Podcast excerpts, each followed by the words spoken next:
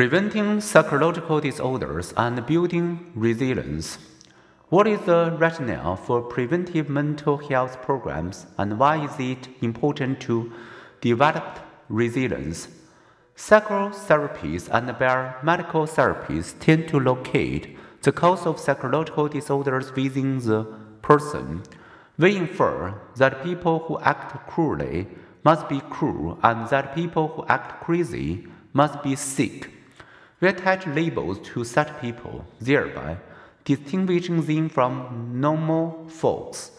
It follows then that we try to treat abnormal people by giving them insight into their problems, by changing their thinking, by helping them again control with drugs. There is an alternative viewpoint. We could interpret many psychological disorders as understandable responses to a disturbing and stressful society.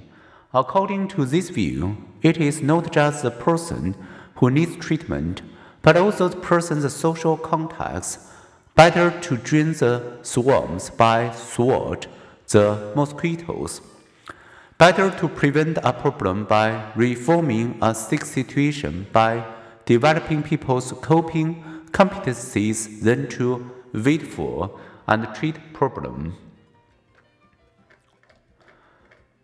Preventive mental health. A story about the rescue of a drowning person from a rushing river illustrates this viewpoint.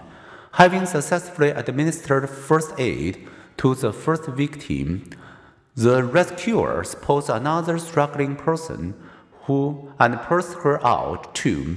After half dozen repetitions, the rescue suddenly turns and starts running away while the river sweeps yet another floundering person into view. Aren't you going to rescue that fellow? asks a bystander. Heck no. The rescuer replies, I'm going upstream to find out what's pushing all these people in. Preventive mental health is upstream work. It seems to prevent psychological casualties by identifying and alleviating the conditions that cause them. As George Albee points out, there is abundant evidence that poverty, meaningless work, constant criticism, unemployment, racism, and sexism undermine people's sense of competence personal control, and self esteem. Such stresses increase their risk of depression, alcohol use disorder, and suicide.